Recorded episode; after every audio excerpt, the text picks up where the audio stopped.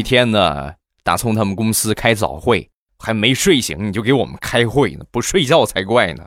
大葱旁边一个姑娘昏昏欲睡呀，啊，因为往往这种情况就长篇大论，没有什么实质性的东西，哎，很打盹，长昏昏欲睡啊。然后呢，就就在就在快低下头睡的一瞬间，大葱一下朝他的胸前猛戳了一下，是那个那个女的嗷一声，然后立马就醒了。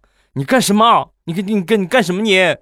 是吧？说完，大葱，哎呀，哎，那个对对不起啊，我以为你是我的平板呢啊！我看你进入待机状态了，我摁一下那个 home 键，然后给你唤醒一下。